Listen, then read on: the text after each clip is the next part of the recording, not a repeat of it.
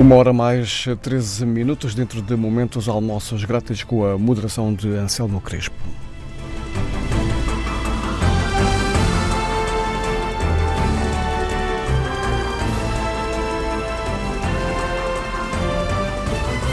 Tudo o que se passa, passa na TSF.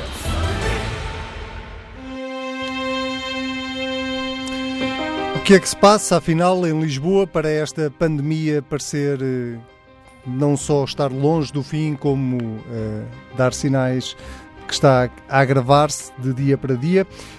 E afinal, que solução é que vai ser encontrada para a TAP? António Costa afirmou esta manhã que hoje é o dia para anunciar uma solução para a companhia aérea portuguesa. A nacionalização ou um acordo com os privados são basicamente os dois cenários que estão em cima da mesa, cenários esses que têm muito poucos detalhes até a este momento.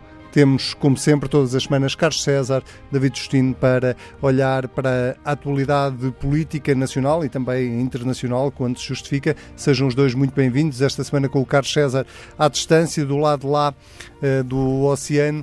Vou começar por si, que está mais longe, Carlos César, e pelo tema que está a marcar eh, o dia, na verdade, estes últimos dias, o tema da TAP, com um, ehm, esta dúvida que se mantém enquanto não forem encerradas as negociações com, entre o Estado e os acionistas privados. Um, ehm, não lhe pergunto se tem uma bola de cristal para nos anunciar qual é a decisão, mas pergunto-lhe se tivesse que apostar neste momento. Uh, apostaria que estamos mais próximos de um acordo com os privados ou que estamos mais próximos de uma nacionalização? Boa tarde a todos.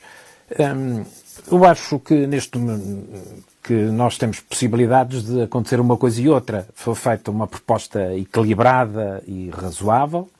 Eh, a reunião eh, há pouco estava suspensa para uma última palavra sobre isso por parte dos sócios privados. Eh, eu creio que nós, como estamos, evidentemente não podemos ficar, a empresa tem que ser preservada, a nacionalização pura e simples deve ser evitada, eh, devemos procurar reforçar a nossa posição na empresa, quer no capital, quer na gestão, ao lado e com o capital privado. Julgo que é essa a linha negocial que tem sido seguida, e muito bem, pelo Ministro Pedro Nuno Santos e pelo Primeiro-Ministro, e creio que uh, o desenlace desse processo deverá ocorrer hoje porque, na verdade, se não ocorrer hoje, sobretudo por razões que têm a ver com o mercado, a TAP está a perder mercado todos os dias com as outras companhias que, entretanto, se reativaram a tomar lugar nas suas rotas mais uh, lucrativas, se não houver possibilidade de acordo com os privados, uh, o que há a fazer é aprovar amanhã no Conselho de Ministros o decreto-lei da nacionalização que já está preparado. Portanto, é preciso uh, trabalhar durante este dia de hoje para a melhor das posições. E a melhor das posições é termos uma empresa mais forte, capitalizada, com a presença mais influente uh, do Estado e com uh, o dinamismo que o capital privado sempre introduz numa parceria com uh, o Estado. Eu penso que é fundamental, é muito importante que se consiga o acordo. O inverso será sempre penoso. Eu vejo por vezes dúvidas sobre o caráter essencial da empresa eh, e o esforço que se deverá fazer para que a TAP se mantenha, fazendo comparações com o novo banco e com outros processos que são menos bem quistos junto dos portugueses. O país precisa de uma transportadora aérea capaz de suportar o turismo, de apoiar as comunidades portuguesas espalhadas pelo mundo, uma companhia influente nas obrigações de serviço público, que não, não são supríveis eh, pelo mercado, uma, uma companhia influente na nossa economia e na nossa projeção externa, simultaneamente empregadora, ativa no mercado interno de fornecedores. A TAP não é prescindível, tem um impacto múltiplo e temos que compreender, o governo, todos nós, que não gostaríamos de gastar dinheiro com isto, mas essa eh, é uma decorrência de uma situação que se tem vindo a agravar ao longo do tempo e à qual, eh, e a qual temos que eh, fazer face. Nós já falamos da TAP neste programa várias vezes. Agora, ao menos depois de, de anos de prejuízos, nós temos uma autorização da Comissão Europeia para o resgate da TAP, com um empréstimo e com a obrigação de um plano estratégico, que é, aliás, o único modelo aceito pela Comissão Europeia uh, face a uma empresa que já estava em dificuldades e, que, de cujas dificuldades muito falamos aqui nos últimos programas mas ao menos temos o, a luz no fundo do túnel. Uh, e é importante que esta reestruturação e que esta reorganização da companhia uh, a projete em termos de sustentabilidade. Eu já volto Diga. assim com o tema da TAP, porque tenho mais perguntas eh, sobre, sobre as quais gostava de ouvir, mas antes deixe-me ir primeiro aqui ao David Justino, um, não ainda para comentar qual é, afinal, a decisão em relação à TAP, mas para lhe perguntar se nós não estamos perante uma espécie de mal menor, ou a escolha de dois males, uh, porque de uma forma ou de outra, com nacionalização ou com acordo com os privados, a verdade é que estamos a falar de muito dinheiro uh, e de uh, um esforço muito significativo por parte do Estado português. há até quem já compara a situação da TAP ou esta situação da TAP com o que aconteceu com o novo banco. Embora o Carlos César não goste muito de fazer essas comparações, mas quer dizer, no que diz respeito, digamos, a, ao peso que recai sobre o contribuinte, uh, digamos, é perfeitamente equiparável. E é equiparável porque nós, nós temos duas soluções. Uh, ou falência pura e dura, acabou, e, portanto, o serviço será sempre assegurado por outras companhias, ou então a criação de uma outra companhia paralela que possa pegar nos ativos, uma espécie de uma nova TAP, não é? Uh, mas feita já uh, com, com outros cuidados, ou então a nacionalização. Ora bem, estes dois extremos são, uh, têm custos elevadíssimos, quer para o país, quer para o Estado, quer para os contribuintes. E, portanto, nessa perspectiva, aquilo que eu receio em relação ao problema da nacionalização é uma coisa muito simples. É saber quanto é que me vai custar. Eu, quando digo quanto é que vai custar, não é custar ao Estado. Porque o dinheiro do Estado é o meu dinheiro, é aquilo que eu contribuo, não é? E todos nós contribuímos para ele. E, portanto, quanto é que vai custar a cada português a nacionalização da TAP, sabendo no estado de descapitalização e de perda de competitividade que a companhia tem revelado nos últimos anos, saber quanto é que nos vai custar. E se estamos dispostos ou não estamos dispostos a aplicar o dinheiro na TAP para fazer essa capitalização, ou se esse dinheiro é mais importante para o aplicar noutros domínios, desde as infraestruturas à área social, eh, à capitalização das empresas, etc. Portanto, esta é, é, é, é digamos que, um, a escolha que tem que ser feita. Agora, isto são extremos, mas há soluções intermédias que são possíveis. E nós sempre dissemos, eu, uh, como lembrou o Carlos César e bem, o tema tem sido sempre abordado aqui, uh, e eu sempre defendi que há soluções intermédias que são mais vantajosas e menos penalizantes para o contribuinte e para o próprio serviço da TAP. Mas há duas ou três coisas que eu gostaria de fazer e de, de lembrar. Eu, quando falo e quando ouço falar de, de uma companhia de bandeira do problema do serviço público, o problema das necessidades nacionais, uh, o problema das relações históricas com os países uh, antigas colónias, o problema das comunidades imigrantes, o problema. Eu começo a saber quanto é que custa isto. E sou estou disposto a pagar por isso ou não. Eu estarei disposto a pagar pelo serviço público, não é? Mas quero saber quanto é que é. Ora bem, e a grande incógnita que há aqui é precisamente saber qual vai ser o futuro da TAP. Ou seja, qual é o plano de negócios e o plano de desenvolvimento da TAP, qual é a estratégia que se entende como mais aconselhável para eu poder saber ao certo, nos próximos 5 ou 10 anos, quanto é que isto me vai custar. E qual é a necessidade, porque muito provavelmente. Mas isso nós já devíamos saber nesta altura? Não, pelo menos um plano mínimo é possível fazê-lo. Ou seja, tem dúvidas que vai ser necessário fazer cortes, uh, estou a utilizar a linguagem detalhante, não é? Uh, mas que é necessário eliminar rotas que são menos rentáveis, que é necessário, se calhar, dispensar trabalhadores, etc. Tem dúvidas disso? Eu não tenho nenhumas. Porque no estado em que a TAP está, e face, digamos, à incerteza que reina nos mercados uh, da aviação internacional, eu não tenho grandes dúvidas que vai, vai ser penoso. O problema agora é saber é se devem ser privados a fazer digamos, essa, essa gestão, ou se o Estado está disponível também em termos políticos para assumir o ónus de concretizar um plano, porque mesmo o dinheiro de Bruxelas e a autorização de Bruxelas para o empréstimo que é feito à companhia vai ter que ser acompanhada de um plano de reestruturação com medidas que Bruxelas geralmente é muito exigente relativamente a isso. Portanto, não é, não é um, um poço. Um, e ainda bem, também concordo consigo, Carlos César.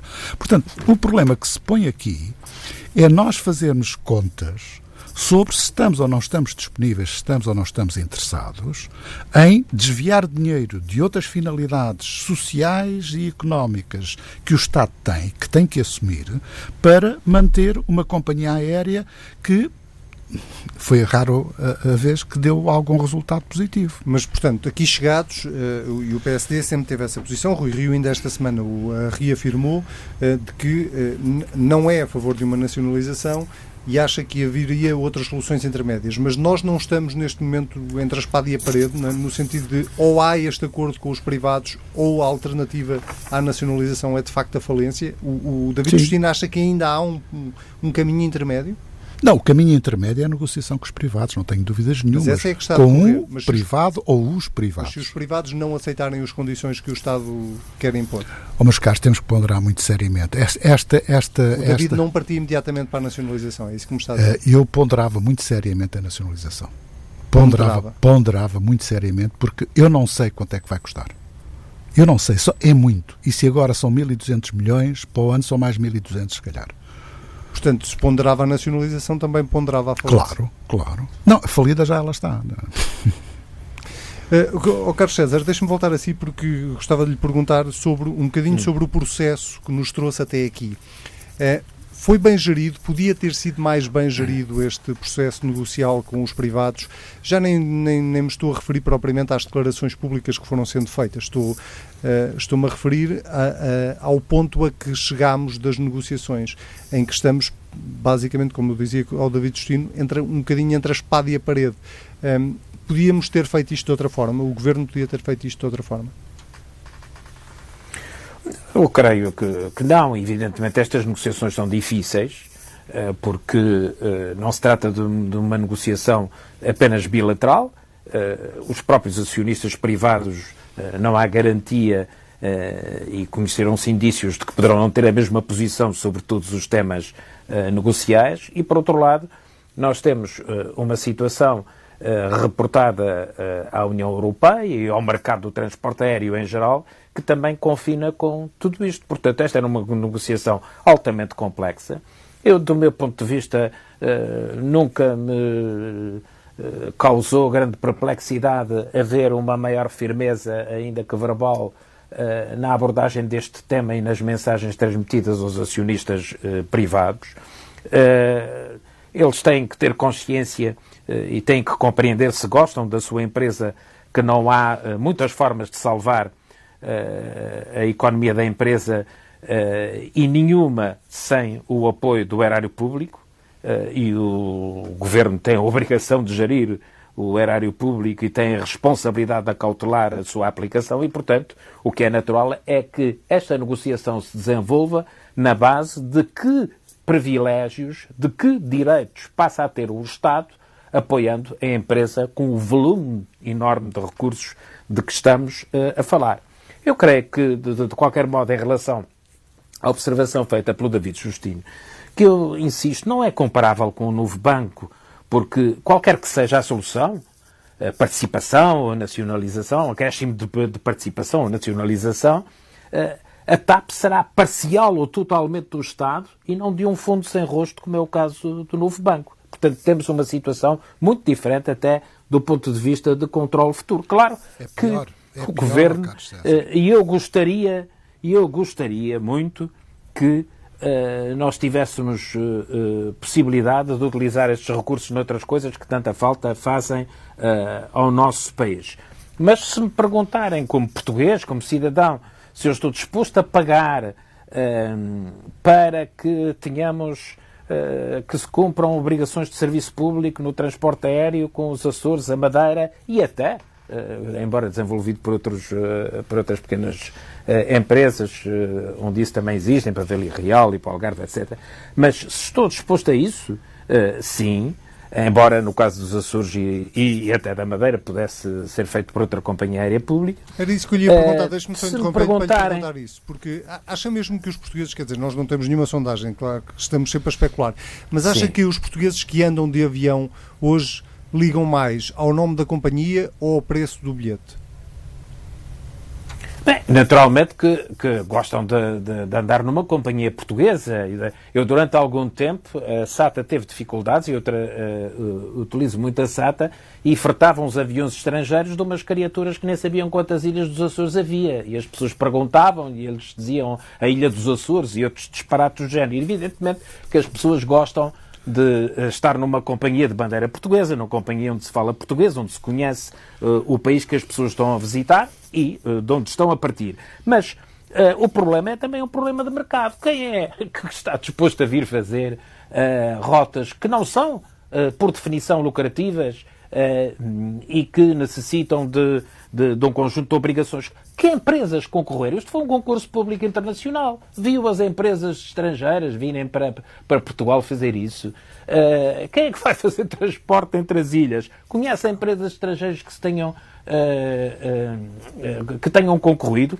claro que não. E depois, nós não temos obrigações históricas em relação aos países africanos e aos países em geral de, de expressão portuguesa. Uh, evidentemente que temos obrigações uh, nesses domínios que o mercado não resolverá por inteiro. E não temos obrigação também de manter rotas regulares e um serviço mínimo em relação a áreas onde existem fortíssimas comunidades portuguesas. Também devemos fazê-lo e não sabemos se o mercado responde dessa forma. Não temos uma empresa que tem milhares e milhares de trabalhadores que, por ser sediada em Portugal, se socorre de fornecedores em volumes enormes de negócios que uh, ajudam a economia portuguesa? Evidentemente uh, que sim. Agora, uh, esta negociação é uma negociação difícil? Evidentemente que é uma negociação muito difícil. Desde logo, porque até aqui surgem algumas particularidades. Uma coisa, diz o próprio, é David Nilman, outra coisa, diz o próprio, é Azul. E, portanto, quando se está a negociar com um,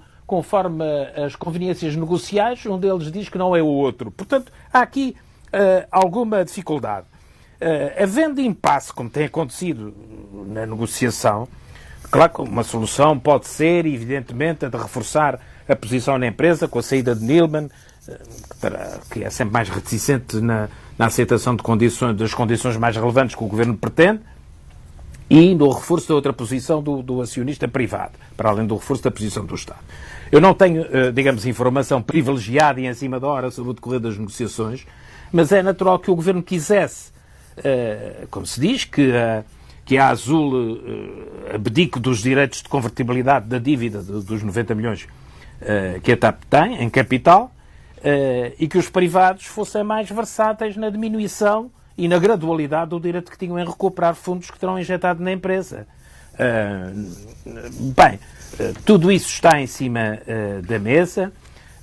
Eu acredito que as próximas horas vão ser de facto decisivas, mas eu acho que o governo português não deve prolongar indefinidamente essas negociações.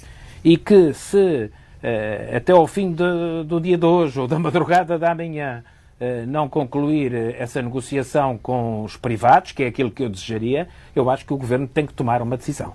E já agora deixa-me perguntar. Só um pequeno comentário. Sim, sim, sim. sim. É, é, só porque vem na sequência de uma coisa que o David disse há pouco. E ao Carlos César, num cenário de nacionalização, isso vai deixar o ónus de uma reestruturação da empresa no Estado. Certo? Isso não o incomoda? Bem, mas, no Estado. Sim, quer dizer, uh, o Estado somos todos nós. Uh, suponho, quer dizer, que há um inconveniente político do governo ter que gerir essa empresa. Uh, bem, Sobretudo os quando governos servem para o melhor e para o pior. Para o melhor e para o pior. Não é? Eh, há certas circunstâncias em que se tem que assumir responsabilidades que, em teoria, podiam ser assumidas por privados competentes e com a necessária contratualização com o Estado. Neste contexto e neste momento, só há duas alternativas: ou um acordo rápido com os privados, ou a nacionalização para que a empresa sobreviva. Claro que há sempre a terceira posição, que é falir. Lançar milhares e milhares de trabalhadores no desemprego, uh, colocar um problema, porque a TAP tem muita dívida, não é? Uh, em relação àqueles que são uh, credores, aos fornecedores em geral, deixar durante um lapso de tempo relativamente prolongado rotas aéreas por uh, preencher uh, e de, digamos, uh, desestruturar todo o mecanismo de transporte aéreo em Portugal. Bem, se é isso que, que, em alternativa, as pessoas que se dizem responsáveis acham que se deve fazer pois uh, essa seria uma posição, claro que eu não a partilho. Eu só queria, eu só queria a minha pergunta é sempre esta. Eu, eu, até sou capaz de concordar com os argumentos uh, do Carlos. O único problema que eu coloco, a única questão que eu coloco é saber quanto é que custa. Porque, quer dizer, não podemos amandar-nos de cabeça para uma situação de nacionalização sem saber quais são os custos diretos e indiretos em termos económicos e financeiros, mas também custos diretos e indiretos em termos políticos. Se o Partido Socialista e o governo do Partido Socialista querem meter-se nisso, epá, tudo bem, é ótimo, é ótimo, não há problema absolutamente não, nenhum. Não, o Partido Socialista, a minha visão não tem nada de partidário, quer dizer, o que eu acho ah, é assim... Está bem, que tem, temos as nossas opiniões, empresa, como é natural, não é? Uh, claro, claro. A perda dessa empresa representa uma perda muito relevante uh, para o Estado e com um impacto de curto prazo brutal. Bom, é evidente que é muito difícil ter uma, digamos, uma visão mensurável de uma coisa e de outra, mas nós temos em geral uma ideia. E a ideia é que parar a TAP eh, é uma situação drástica e de caos do ponto isso, de vista Isso eu compreendo. Isso eu compreendo e subscrevo. É, não há dúvida que tem custos elevadíssimos. O mas problema é, saber quais são os outros custos. Está a ver? O problema é saber quais são os outros custos. E temos que fazer o, qualquer decisão tem que, que se basear nisto. Nem para eu sei, mas eu acho que também não há privatização nem nacionalização, como vemos neste caso, que seja para a vida eterna. Bom, vamos, vamos uh, virar a página e falar de um outro tema que está a preocupar o país. A TAP preocupa toda a gente, naturalmente, mas uh, temos ainda uma pandemia com a qual estamos a lidar e à qual a TAP também não ficou imune. Um, e com um problema, David, vou começar por si desta vez, Sim. com um problema uh, ainda muito grave em Lisboa com explicações várias, mas nenhuma ainda muito definitiva sobre as causas ou as reais causas do que se está a passar em Lisboa e já com alguma divergência política, sobretudo na área do Partido Socialista, também já lá vou a Carlos César sobre isso, com críticas muito duras por parte do Presidente da Câmara de Lisboa aos técnicos de saúde uh, e à falta de meios uh, que há na Grande Lisboa para combater esta pandemia. É inevitável sentir-se que há aqui algum descontrole na, na, na, por parte das autoridades, sejam elas políticas, sejam elas de saúde? Eventualmente, só que, eh, digamos, a minha exigência relativamente a isso é identificar onde é que há descontrole. Agora, que há coisas que não correram. Vamos, vamos dar um exemplo. Eh, eu moro na linha de Sintra. Eventualmente quero passar um fim de semana para, durante a semana, uma folga para ir até à praia à linha de Estoril. Não é? Quer dizer, eu tenho uh, a coisa mais desorganizada que são os transportes públicos, sobrecarregadíssimos, não é? E depois chega à praia e tem lá o semáforo, não é? A dizer que se posso, não posso, distanciamentos de 2 metros, etc. Quer dizer, quando no próprio transporte público essas regras não são aplicadas. Como é natural, não, é extremamente difícil de fazer. Mas, sabendo de antemão que, quando foi decretado o desconfinamento e o fim do estado de emergência, que uh, isso iria necessariamente fazer aumentar a pressão sobre os transportes públicos, nomeadamente no acesso a Lisboa, era de bom tom e de, de, forma avisada que se pudesse reforçar precisamente a oferta de transportes, quer rodoviários, quer ferroviários, só que temos aqui um problema, é que se calhar nos ferroviários já não há mais é? E, portanto, a, a, taxa de ocupação e de utilização já é muito elevada. Nos rodoviários, alguns estavam em layoff e, e seria necessário também uh, compensar as empresas com esse layoff. Mas nós ouvimos o Ministro da, com a tutela dos transportes, ainda esta semana, afirmar categoricamente que não há um problema de sobrelotação. Há um problema de, não, não, não, é verdade, porque eu, eu, já, já fiz a utilização, não a de, pelo menos a linha de Cascais, uh, e na verdade, em horas de ponta há sobrelotação, que é a hora que as pessoas vão para o trabalho. No resto do dia, não tanto, mas há sobrelotação. E, portanto, o problema que se põe aqui não é necessariamente alterar os horários, quer dizer, os horários têm que se manter porque há ali um problema de gestão básica. O problema era aumentar, uh, digamos, a dimensão dos comboios, muitas vezes. E é? havendo sobrelotação, quem é que está a falhar na, na, nisso? É a área metropolitana não, de Lisboa? São não só, as empresas, Lisboa, são é não só as empresas que gerem isto, mas também o papel da área metropolitana de Lisboa, de que o Fernando Medina é presidente, não é? Era um papel decisivo para precisamente articular aquilo que é o processo de desconfinamento sanitário com o processo de desconfinamento uh, da atividade normal das pessoas que então, têm que, vir trabalhar as críticas de Fernando Medina? Eu fico foi um uma forma de eu empurrar um bocado, as culpas é. para outros? Eu fico um bocado surpreendido porque é assim, eu nos enfim, de alguns, de alguns anos que tive de ocupação de cargos públicos em termos executivos, eu nunca uh, aludi em público ou desresponsabilizei em público uh, perante, digamos, a responsabilidade dos técnicos ou dos dirigentes. Uh, a responsabilidade é sempre de quem está à frente do serviço. E quem está à frente é um decisor político. E, portanto, nunca uh, alienei essa responsabilidade. Reconhecendo que muitas vezes há falhas técnicas que os políticos depois é que têm que dar a cara. Mas quem lá apoia os técnicos, na maior parte dos casos, e quer na Direção-Geral de Saúde, quer na, uh, na Administração Regional de Saúde de Lisboa e Valdo Tejo, são pessoas que já foram colocadas por este governo. E, portanto, há uma, uma responsabilidade política relativamente a quem é que lá está e porque é que lá está. Portanto, não, não tem pode... dúvidas que as críticas de Medina são no limite à não, Ministra se... da Saúde. Ah, sim, em último, até ao próprio Primeiro-Ministro e ao Governo, se quiser, mas quer dizer, é óbvio que em relação à Direção-Geral de Saúde e em relação à Ministra da Saúde há uma responsabilidade que não pode ser esquecida. Eu acho que a correção, entre aspas, que Fernando Medina veio fazer hoje, a dizer, não, não, é só o problema da, da Administração Regional de Saúde de Lisboa, é algo que não tem muito sentido, porque, na verdade, uh, aquilo que ele disse era precisamente para a Administração da Saúde, a começar pela Ministra a começar pela Ministra. E isso não deixa de ser interessante porque vem no seguimento de uma desautorização pública do Primeiro-Ministro à própria Ministra. Portanto, não vamos agora separar as águas, porque no fundo foi o, digamos que foi o, o, o toque de António Costa que libertou Fernando Medina para fazer o ataque que fez.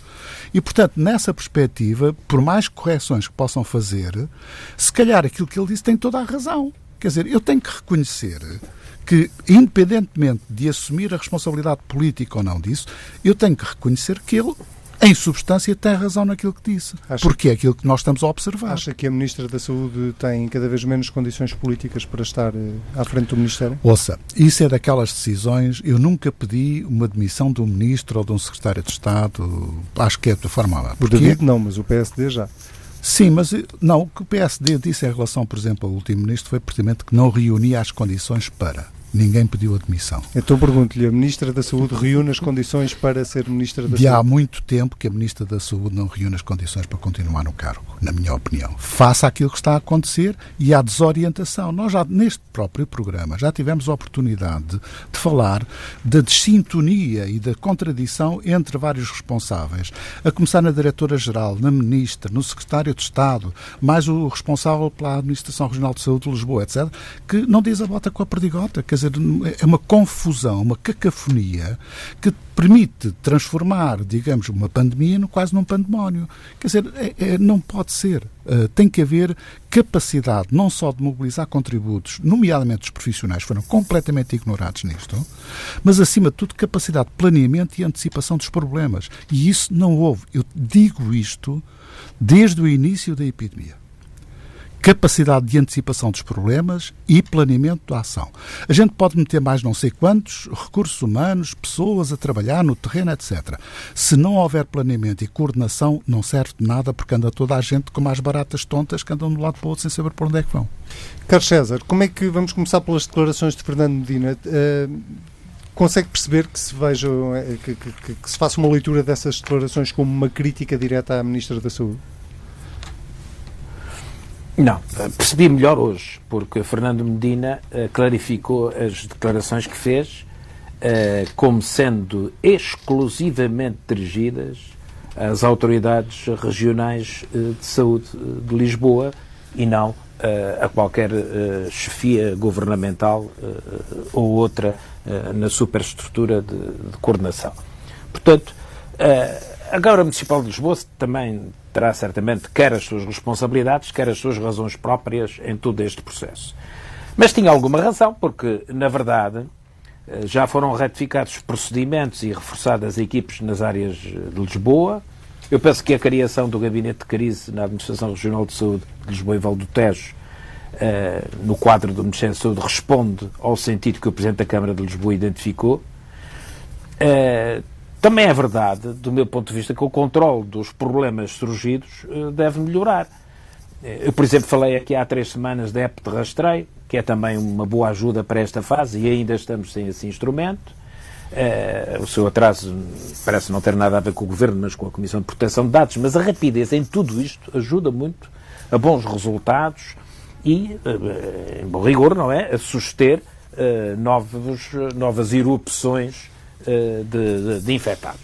Evidentemente que o que se tem passado é muito localizado na, na, na área de Lisboa, eh, evidentemente que o aumento dos testes é simultaneamente causa e consequência dos resultados divulgados. Causa porque esse aumento faz a crescer uh, o conhecimento, uh, esse aumento dos testes, não é? Do número de testes faz a crescer o conhecimento dos casos. E consequência porque esses novos casos não vêm do nada, existem também por outras razões. Uh, já se diz, já dissemos isto muitas vezes, o desconfinamento, a retoma da atividade económica e da mobilidade social, eh, todos estes eventos, festas, os comportamentos eh, evasivos que, que, que, agora se, se necessariamente uh, surgem, um, a situação dos transportes, particularmente à hora de ponta, como, como salientou David, uh, alguns locais César, de trabalho, algumas César, atividades profissionais, como a construção civil. O Carlos César é? concorda que há um problema nos transportes? É porque o Pedro Nuno Santos disse que não havia. Eu acho que há de facto um... Não, não, repare, o que eu acho é o seguinte, há uh, fenómenos que por si uh, se constituem, são potenciais uh, hipertransmissores de, de, das infecções, não é?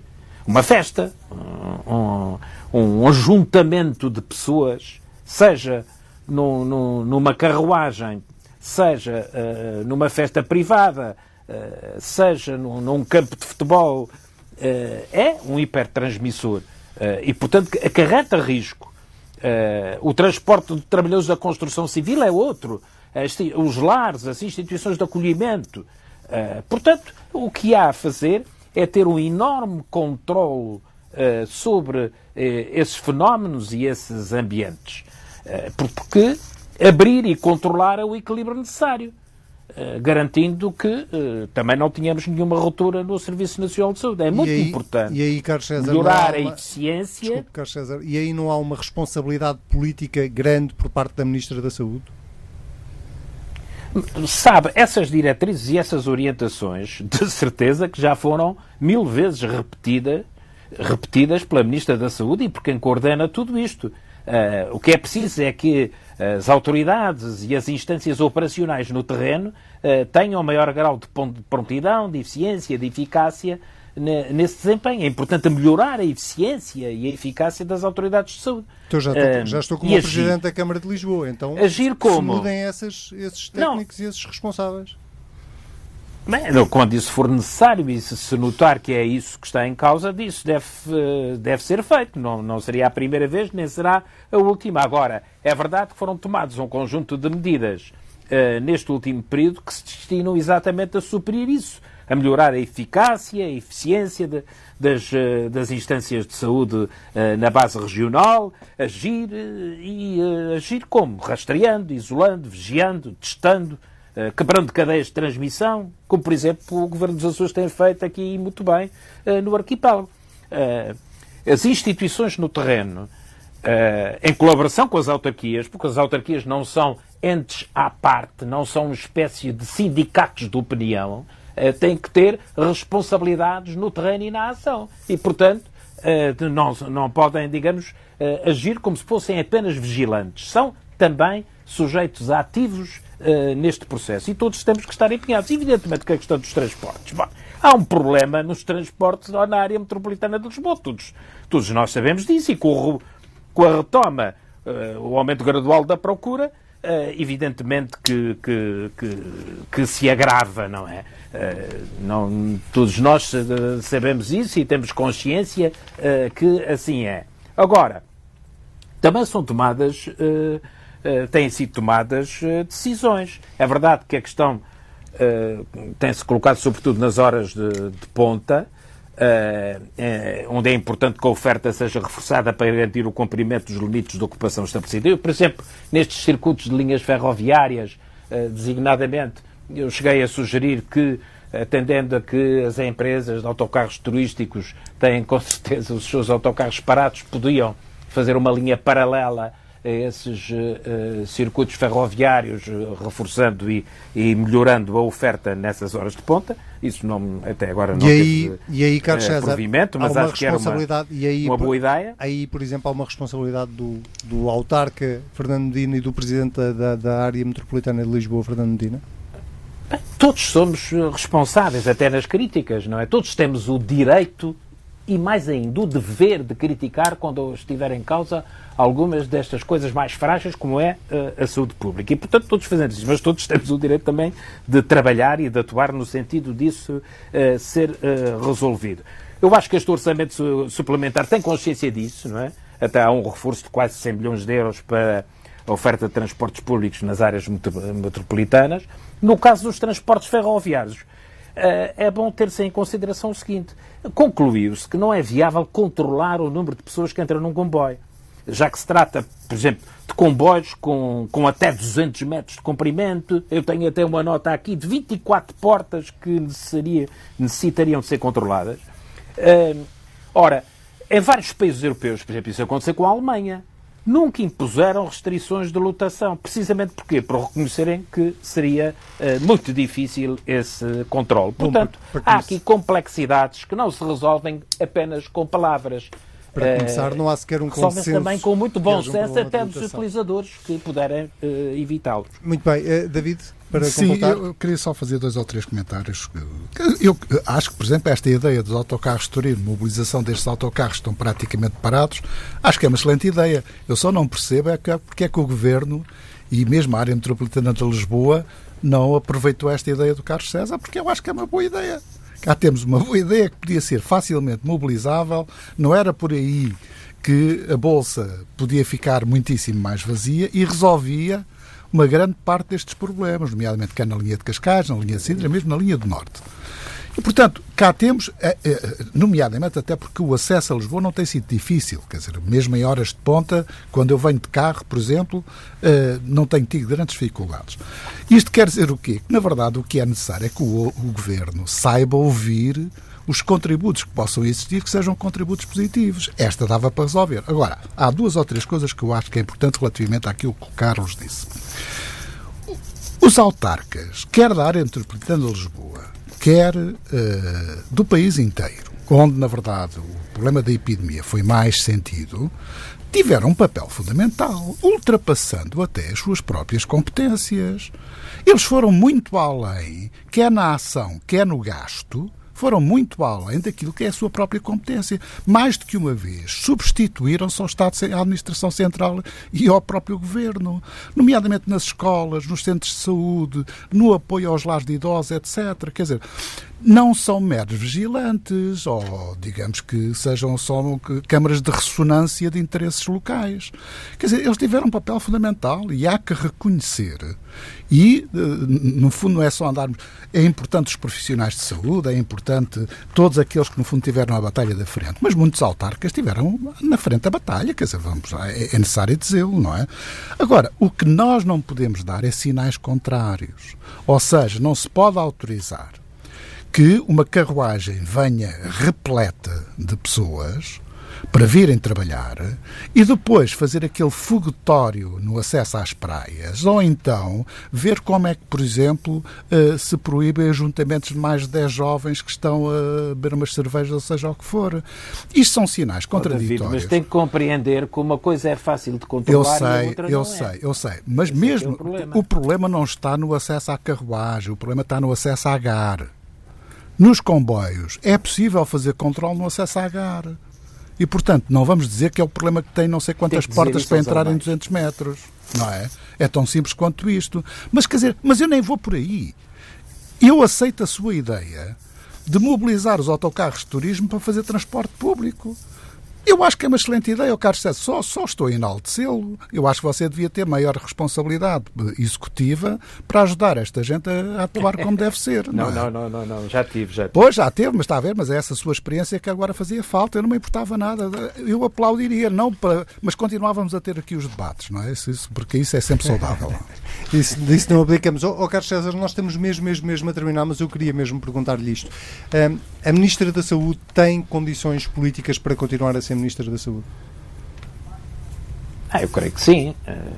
O- tem sido, evidentemente, tem um grau de exposição eh, que por vezes eh, não é agradável na comunicação que tem que fazer, mas tem tido um desempenho que me parece compatível com aquilo que se esperaria no ministro de, um Ministro de Saúde nestas eh, circunstâncias. Evidentemente que há sempre um cansaço das pessoas, todos nós temos um cansaço daqueles que eh, repetidamente nos fazem um reporte eh, por vezes monótono do que está a acontecer e o que está a acontecer nunca é agradável porque se tem que reportar óbitos, porque se tem que reportar infectados, etc. E isso incumbe, eh, entre outros, à Ministra da Saúde fazê-lo, mas eu acho que em termos globais eh, a sua ação tem sido eh, positiva, eh, tem sido atenta nas questões que, lhe, que dependem do seu Ministério, evidentemente que terá falhas, como todos nós temos nas nossas atividades, até no comentário político.